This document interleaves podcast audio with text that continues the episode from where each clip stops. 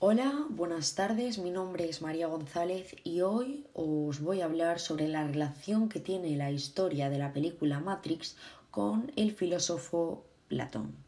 La película de Matrix, cuyos autores son los hermanos Wachowski, llegó a ser un éxito para el cine, ya que consiguió provocar en los espectadores, además de entretenimiento, ciertas reflexiones filosóficas.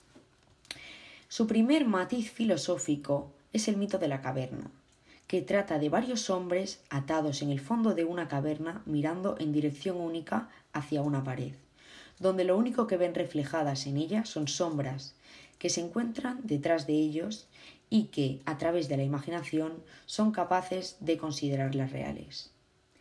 Platón lo que busca enseñarnos con esta, con esta metáfora del mito de la caverna es la existencia de dos mundos, el sensible, que es el cual percibimos mediante los sentidos, y el idealista, que es ese mundo real que se alcanza a través de la razón y de la lógica. La trama de esta historia presenta una confusión que viven los humanos sobre si realmente lo que viven es real o es un sueño. Es en el protagonista Neo donde podemos ver más reflejada esta angustia sobre si vive soñando. Todo esto viene dado a la increíble inteligencia artificial que pueden llegar a tener las máquinas para controlar el cerebro humano. A lo largo de la historia sucede una escena en la cual uno de los esclavizados en la caverna, que sería Neo, decide salir, es decir, ver la luz del sol y conocer el mundo. Con la intención de rescatar al resto de esclavos, vuelve a la caverna, para liberarlos, corriendo el riesgo de que éstos no le crean, lo cual podría ser totalmente comprensible. Esto es exactamente lo que nos pasa a los seres humanos. Somos esclavos, nacemos habituados. Es un sistema que protegen y de lo cual no salimos todos. ¿Por qué? Ya que no están todas nuestras mentes listas para ser desenchufadas. Con lo cual, podríamos concluir que no controlamos nuestras vidas, o por lo menos eso es lo que la historia de Matrix quiere darnos a ver. Como decía Morfeo a lo largo de la historia, ¿qué es real? Es decir, ¿cómo defines lo real? Si estás hablando de lo que puedes sentir, lo que puedes oler, lo que puedes saborear y ver, entonces lo real son simplemente señales eléctricas interpretadas por tu cerebro.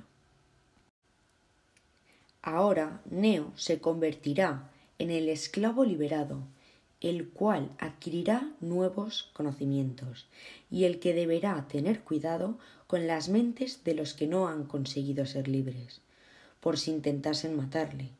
Como decía Morfeo, cualquiera que no haya sido desconectado puede ser peligroso. Los seres humanos debemos aspirar a este neo, al protagonista, a ese ser liberado. Para Platón, el mundo ficticio lo relaciona con el sensible, del que definíamos como aquel mundo percibido por los sentidos, y, por el contrario, la mentira para él forma parte del mundo virtual y mental, por lo que podemos observar que están totalmente invertidos. Me gustaría también destacar una escena que marca muy bien la explicación perfecta sobre estos argumentos usados anteriormente.